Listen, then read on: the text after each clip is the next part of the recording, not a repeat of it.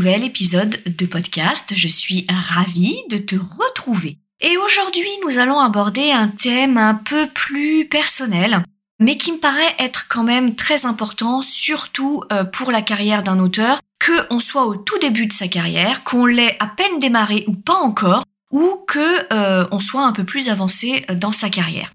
Et tu vas voir que euh, très certainement ce que je vais t'expliquer, te raconter là et te confier là va te parler parce que j'aimerais aborder avec toi aujourd'hui l'état d'esprit, les pensées toxiques qui empoisonnent la vie d'un auteur à tous les stades de euh, sa carrière. Et je pense que certaines de ces pensées que je vais partager euh, avec toi, que j'ai eues et que parfois je peux encore avoir, vont certainement faire écho à quelque chose que, que tu as pensé ou peut-être que tu, que tu penseras.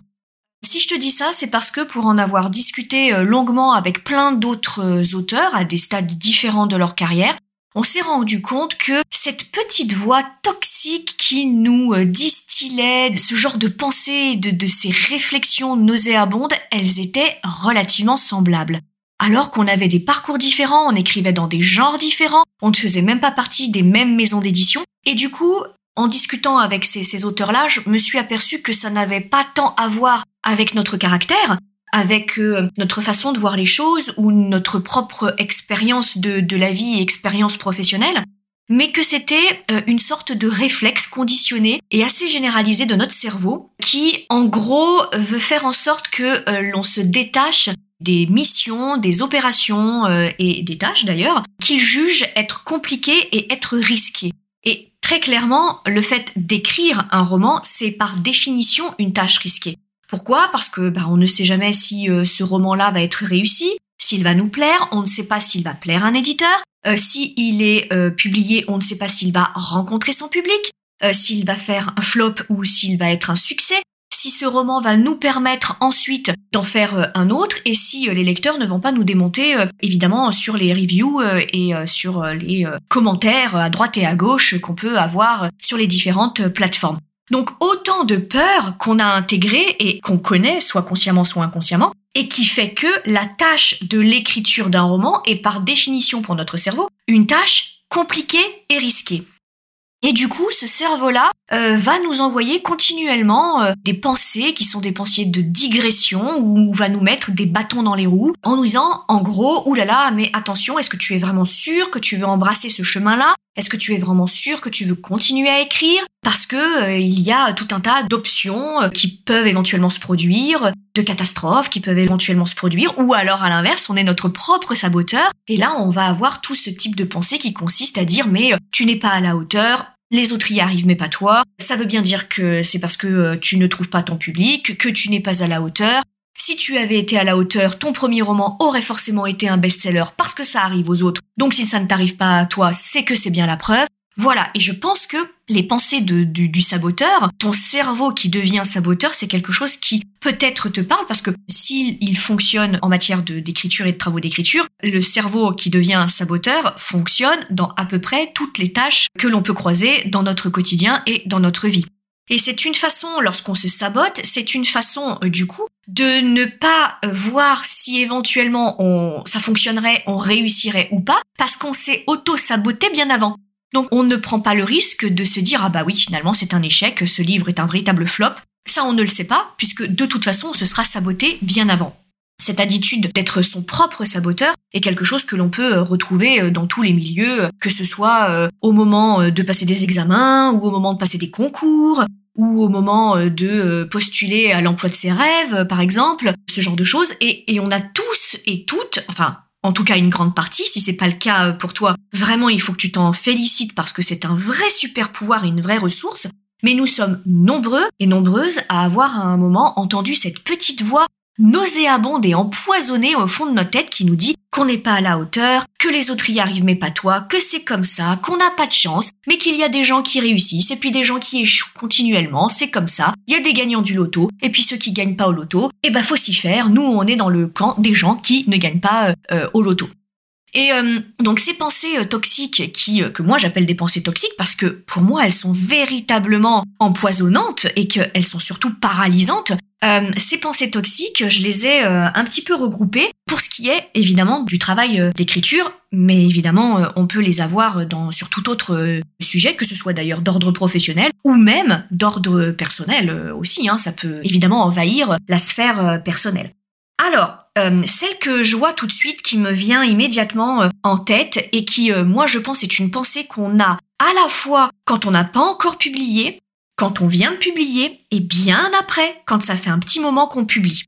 Donc euh, j'ai conscience que ce que je te raconte n'est peut-être pas euh, très encourageant, mais il n'empêche que c'est le genre de pensée avec laquelle j'en ai eu terminé depuis finalement assez peu de temps, alors que moi je, publie euh, maintenant professionnellement depuis presque une dizaine d'années, un petit peu moins, mais, mais presque une dizaine d'années. Alors cette première pensée, c'est celle qui consiste à se comparer aux autres. Ça, c'est une pensée toxique qui vient du cerveau saboteur. Là, il est en mode saboteur. Et pour être sûr de saboter tes prochains travaux d'écriture parce que c'est une tâche qui est risquée, il va te dire que les autres réussissent vachement mieux que toi. La preuve, les réseaux sociaux, ce qu'ils publient, ce qu'ils montrent sur les réseaux sociaux, etc.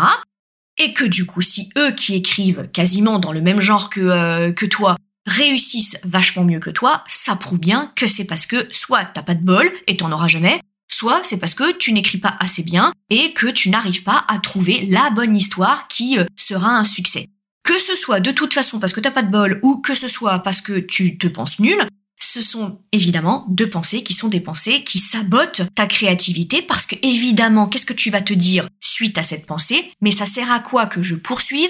Euh, vu que moi j'y arrive jamais et que je n'arrive pas à comprendre pourquoi euh, l'auteur que je suis sur ces réseaux sociaux a l'air de faire des buzz à chaque fois que euh, il ou elle publie un roman qui est exactement dans la même lignée que ceux que j'écris? Donc je ne comprends pas, donc comme je ne comprends pas, j'ai pas la clé, donc euh, ça sert à rien que je continue parce que finalement, pourquoi écrire? Pourquoi continuer à écrire? Puisque c'est euh, m'infliger à chaque fois un nouveau sentiment d'échec et d'inutilité en tant que euh, qu'écrivain. Et on finit par se dire je ne suis pas venu là pour souffrir, hein, si je peux paraphraser un, très grand un très grand auteur. Bref, pour ceux qui ont la référence, tant mieux.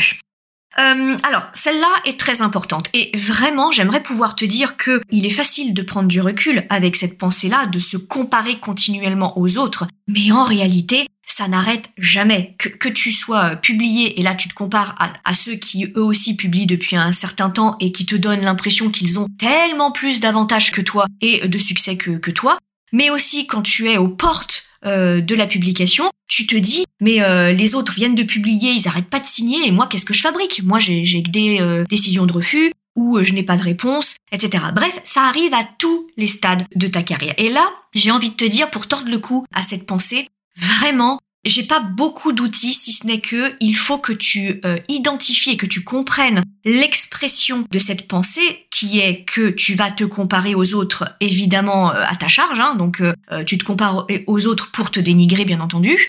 C'est simplement de, de comprendre que l'expression de cette pensée est uniquement un jeu psychologique, un biais cognitif de ton cerveau qui a peur de réaliser une tâche à risque qui est l'écriture et qui a comme outil et moyen des pensées qui sabotent ton futur travail d'écriture. Et quoi de plus sabotant, euh, si je peux dire, hein, euh, le mot ne doit pas exister, mais on va dire licence poétique d'auteur, parce que j'aime bien ce, ce mot-là, rien n'est plus sabotant que de dire euh, laisse tomber, tous les autres prennent les bonnes places, tous les autres euh, y arrivent et ça prouve bien que toi tu n'y arriveras jamais. Alors là, la tâche est tellement irréaliste et irréalisable que euh, abandonne tout de suite. Et donc quand on a compris que c'était quelque chose de tout à fait commun, que c'était un réflexe du cerveau tout à fait commun, un biais cognitif tout à fait commun, c'est quand on a ce réflexe de regarder une publication de quelqu'un qu'on suit et qu'on se dit ah là là mais c'est bon ça y est il a encore signé chez machin ces trucs. Oh là là son bouquin il a l'air de dire qu'il se vend vachement bien. De dire attention tu te compares aux autres c'est un mécanisme biaisé de ton cerveau. Ton cerveau a peur.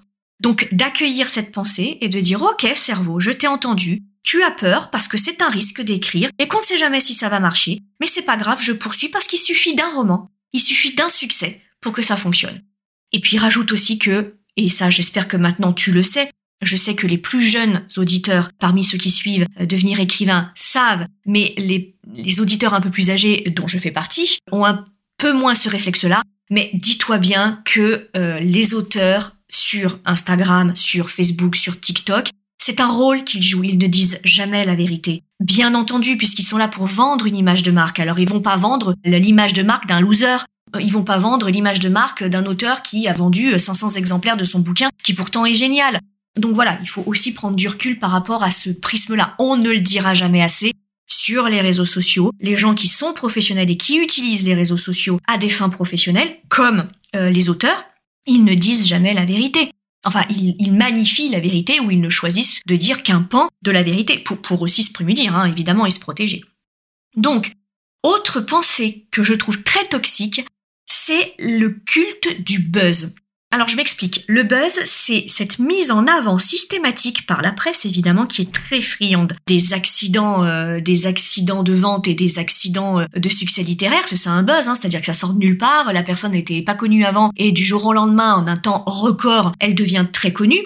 Et donc en matière de littérature, les buzz littéraires, ce sont typiquement les auteurs qui euh, du coup fonctionnent euh, du jour au lendemain très très bien et du jour au lendemain euh, vendent 200 000, 300 000 exemplaires alors que 15 jours avant personne savait qui, ils étaient.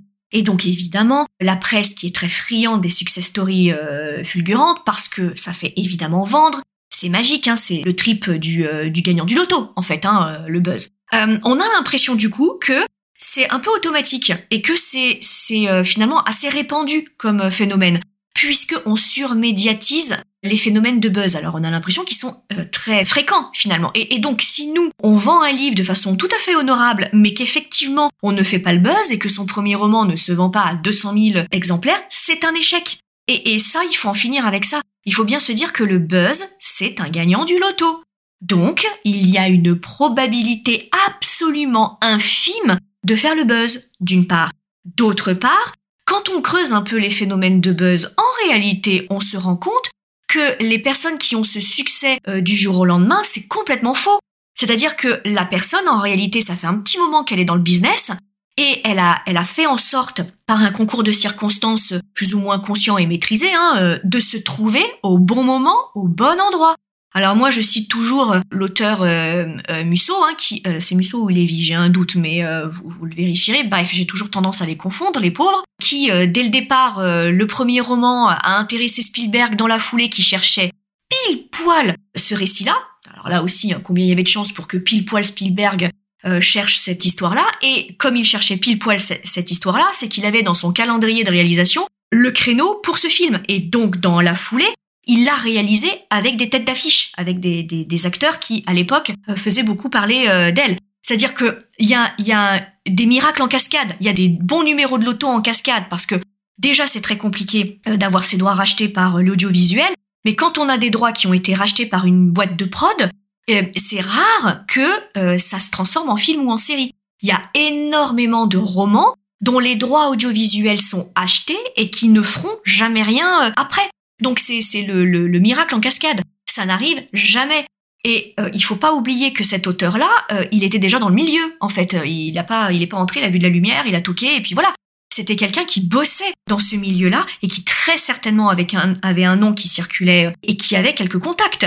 Donc il, il est pas venu, enfin voilà, il n'était pas jardinier paysagiste et du jour au lendemain, il s'est fait repérer par par Spielberg. Et quand on décortique les phénomènes de buzz, souvent on se rend compte que derrière le succès qui a l'air d'être fulgurant, euh, je prends notamment J.K. Rowling, il y a des années de galère, hein, euh, derrière des années de galère où on essaye, on essaye encore et on essaye encore.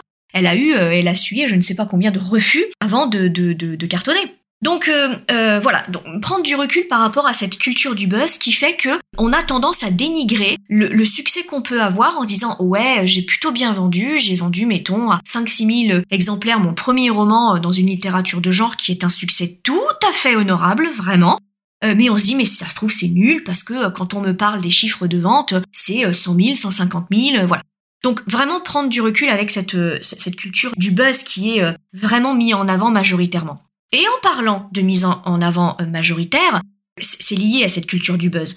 Je pense que si tu es euh, lecteur et que tu t'intéresses un peu euh, aux sorties, tu as remarqué qu'en France, on a tendance à mettre systématiquement en avant une petite dizaine d'auteurs. Comme si, d'une certaine façon, la France n'avait que 10 auteurs qui fonctionnent et qui vivent de leur plume. Alors Amélie Nothomb, Chatham, Tillier, Minier, euh, Musso, Lévy, euh, voilà, typiquement ce type d'auteurs qui ont toutes les têtes de gondole, qui sont en tête de caisse euh, quand on passe euh, à Carrefour, Leclerc ou équivalent, hein, et qu'on voit un peu partout. Et dès qu'ils ont une sortie, ou dès qu'on est à l'approche des fêtes de Noël, c'est systématiquement ces auteurs que l'on voit, et je dirais une poignée, ils sont 10-15, hein, à être vus continuellement. Et cette surmédiatisation euh, d'auteurs qui n'ont pas besoin de ça pour vendre, mais qu'on surmédiatise, pourquoi? Bah parce que les éditeurs, ils savent que c'est gagné, donc que la campagne de pub qu'ils vont payer, eh ben ils vont rentrer dans leurs frais parce que euh, ils entretiennent la communauté de ces auteurs et à ne voir que bah quand on cherche un roman à acheter et à offrir à Noël, bon bah on voit la surmédiatisation euh, de Virginie Grimaldi, de Tillier, de Minier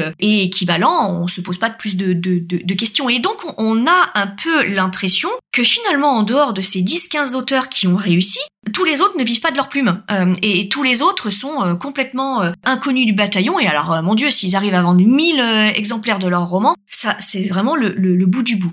C'est cette surmédiatisation, cette surexposition de toujours les 10-15 mêmes auteurs donne une idée assez fausse, en réalité, de la richesse du parc, si je peux dire, du parc des auteurs et du parc littéraire français. En réalité, il y a des milliers d'auteurs qui ne, font pas l'objet euh, d'une pub en carte pas 3 euh, dans les métros, qui ne sont pas systématiquement en tête de gondole à la FNAC et qui vivent très bien de leur plume et qui font carrière euh, toute leur vie en réalité.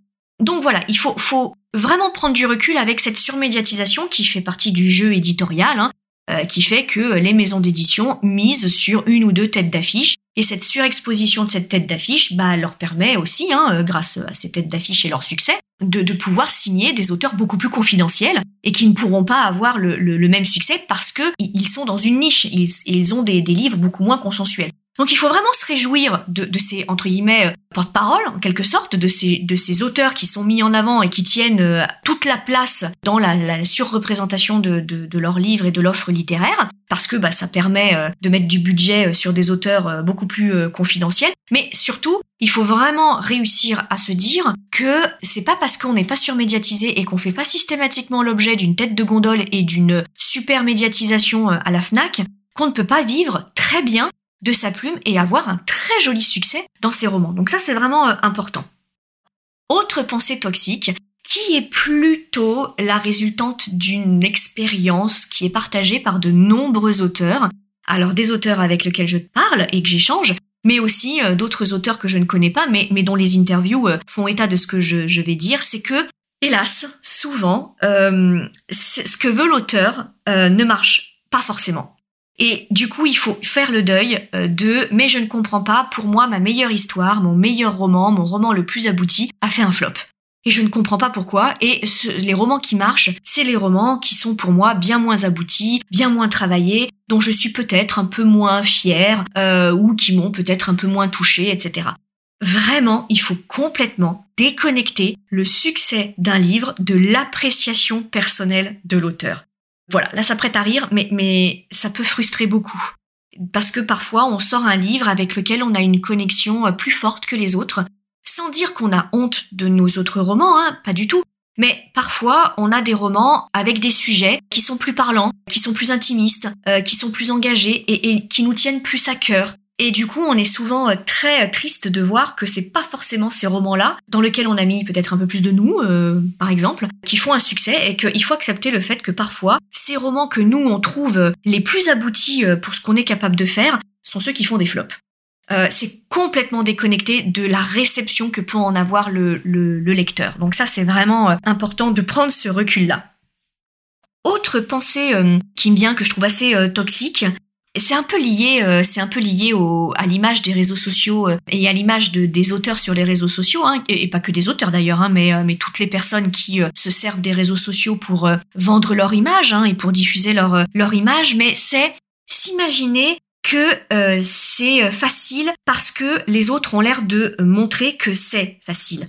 Il y a toujours des hauts débats, même quand vous avez, euh, je suppose, bien que je ne le connaisse pas personnellement, mais je, suppose que pour euh, quelqu'un comme euh, Tillier, Minier ou Chatham ou Musso ou Lévy, eux aussi, je pense qu'ils doivent avoir des, des moments où c'est plus compliqué que, que d'autres parce que bah, les enjeux sont pas les mêmes hein, et que et que évidemment que si on a énormément de succès littéraire, bah, derrière il y a la pression et il y a les attentes des éditeurs qui sont évidemment pas les mêmes quand on vend 5000 euh, exemplaires du livre que quand on en vend 2 euh, millions.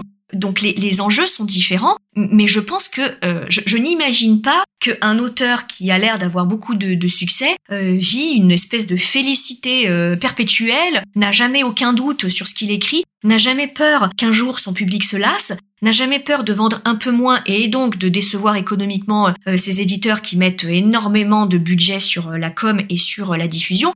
Bref, je ne peux pas imaginer que euh, des auteurs, même ultra connus, même Stephen King, même J.K. Rowling, à un moment, derrière leur écran, tout seul, se demandent pas, bon, est-ce que ce roman-là que je suis en train d'écrire, est-ce qu'il va être à la hauteur des précédents, etc.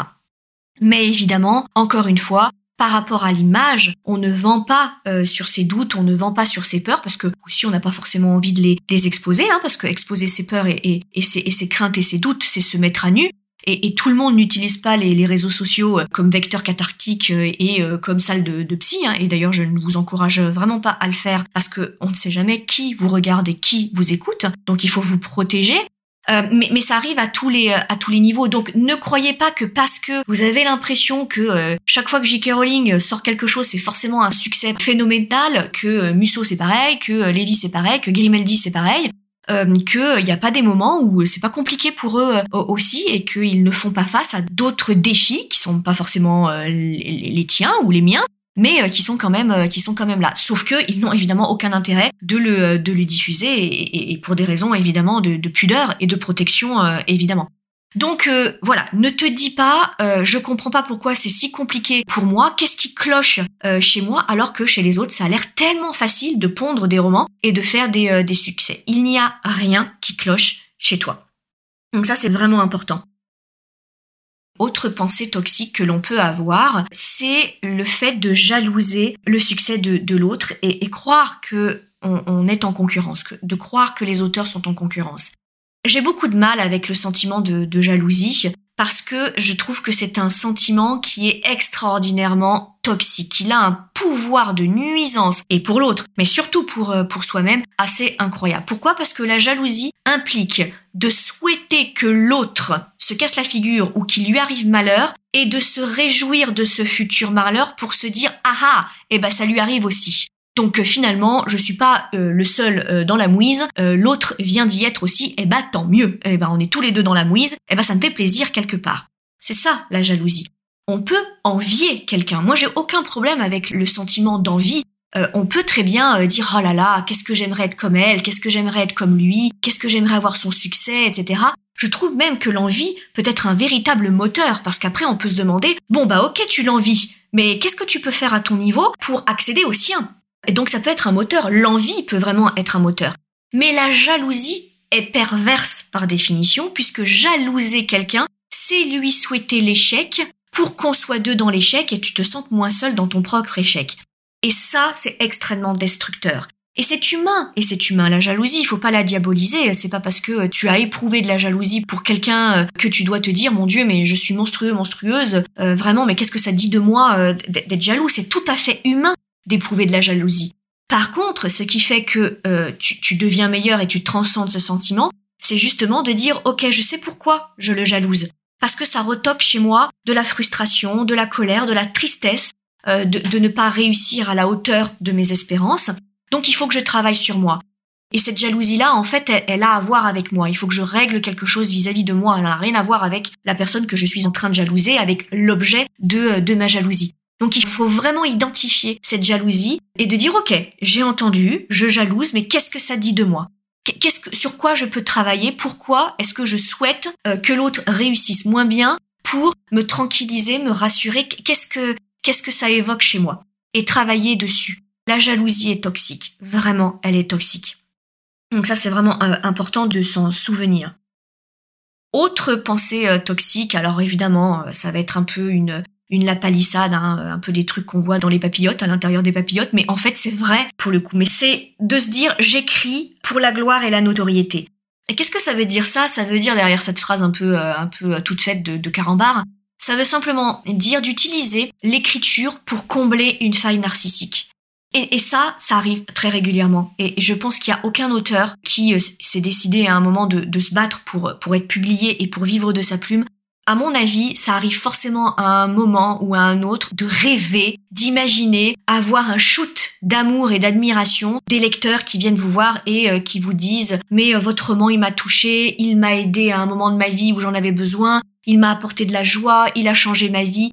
Ça, ce shoot d'admiration, ce shoot d'amour à un instant T, c'est un, un dopant extraordinaire qui comble l'espace d'un temps, parce que ça ne dure jamais, qui comble l'espace d'un temps nos blessures et nos failles narcissiques. Et nous avons tous des failles narcissiques, et particulièrement les artistes, parce que ce sont précisément nos failles narcissiques qui nous donnent l'envie d'écrire, de peindre, de sculpter, de faire de la musique, de trouver d'autres vecteurs de communication que la parole, que simplement la parole. Euh, nous sommes particulièrement exposés aux failles narcissiques. C'est ce qui fait notre force. Et parfois on en a conscience de ces failles narcissiques et parfois beaucoup moins euh, du coup. Et cette notoriété que l'on a nécessairement quand on commence à publier, et cette petite gloire plus ou moins importante hein, selon notre succès, qui arrive relativement vite d'ailleurs, et que l'on voit par le biais des retours sur les réseaux sociaux, du nombre de followers, du nombre de likes ou euh, du nombre de personnes qui se déplacent pour une séance de dédicace, ce shoot d'amour, c'est vraiment un shoot. C'est comme une espèce de drogue et, c'est une récompense immédiate et facile que l'on peut obtenir et qui l'espace d'un temps nous donne l'impression d'être entièrement comblé, d'être là où on doit être, d'être complètement euh, accompli. Mais c'est un leurre, en fait, c'est complètement euh, un leurre, parce qu'en réalité, ce comblement que l'on doit euh, réaliser de nos failles narcissiques ne doit pas venir de l'autre, parce que l'autre, d'abord, n'a pas en charge de vous combler indifféremment, indéfiniment, et puis jusqu'à ce que mort s'en suive, hein, il a autre chose à faire. Euh, du coup, puis il peut changer d'avis en cours de route, hein, et euh, finalement euh, décider de ne plus vous apporter ce shoot de, gloire et, d'admiration. Et, puis aussi parce que il faut que, ça vienne de, de, soi, on doit se réparer nous-mêmes et pas faire porter ça sur l'autre. C'est une trop grande responsabilité pour lui. Et puis ensuite, on n'a pas de contrôle sur l'autre. Donc on ne peut jamais se garantir que le succès sera le même euh, d'une année sur l'autre, que les livres euh, vont se suivre et vont se vendre euh, toujours plus fort, toujours plus haut, etc. Parce que pas du tout en fait. Hein. Des fois on aura des flops au niveau du roman et ça voudra pas forcément dire qu'on a mal fait les choses ou que le roman est moins bon. Mais ça voudra simplement dire que pour X raisons qui nous échappent et dont on n'aura jamais l'explication, ce roman-là n'a pas rencontré son, son public. Donc, ce, comblement des blessures narcissiques et de la quête, il faut vraiment faire un travail sur soi et le chercher auprès de soi-même et pas auprès d'un public. Donc, simplement écrire avec en idée sous-jacente, plus ou moins consciente, de combler des peurs, des doutes, des failles narcissiques avec l'amour que l'on cherche auprès d'une communauté toujours plus forte, toujours plus nombreuse, c'est un leurre. Et c'est extraordinairement toxique aussi parce que le succès est très volatile, il est inexplicable et il est incontrôlable. Voilà, je, vais euh, m'arrêter euh, sur cette pensée et cette parole que je te libre. C'est un podcast un petit peu plus long, mais je trouvais que c'était important que on parle à cœur ouvert de, problématiques et, surtout des démons avec lesquels les artistes et particulièrement les auteurs doivent composer et, contre lesquels ils doivent lutter et c'est tout à fait normal. Et si tu les as croisés à un moment euh, au cœur de la nuit ou, ou dans tes, tes, périodes un peu euh, désabusées il y a rien qui cloche chez toi. C'est tout à fait normal de, de, de passer par tout ça par ces émotions parfois pas très glorieuses pas très positives c'est tout à fait normal et on, a tous vécu et ressenti ça à un moment ou à un autre. Voilà, j'espère que du coup ce podcast t'aura un petit peu aidé et quoi qu'il arrive, je te retrouve très vite pour de nouvelles aventures. Tu veux écrire un roman qui aura les qualités recherchées par les éditeurs et par les lecteurs, tu dois rejoindre Devenir écrivain projet best-seller. C'est la formation à distance la plus complète et la plus personnalisée pour t'aider à aller au bout de ton projet de roman. Rejoins sans plus tarder mon équipe de professionnels du monde du livre et moi-même sur licar.fr, l Beaucoup de nos anciens élèves sont en train de réaliser leur rêve de professionnalisation et de publication. Il n'y a aucune raison pour que ça ne t'arrive pas à toi.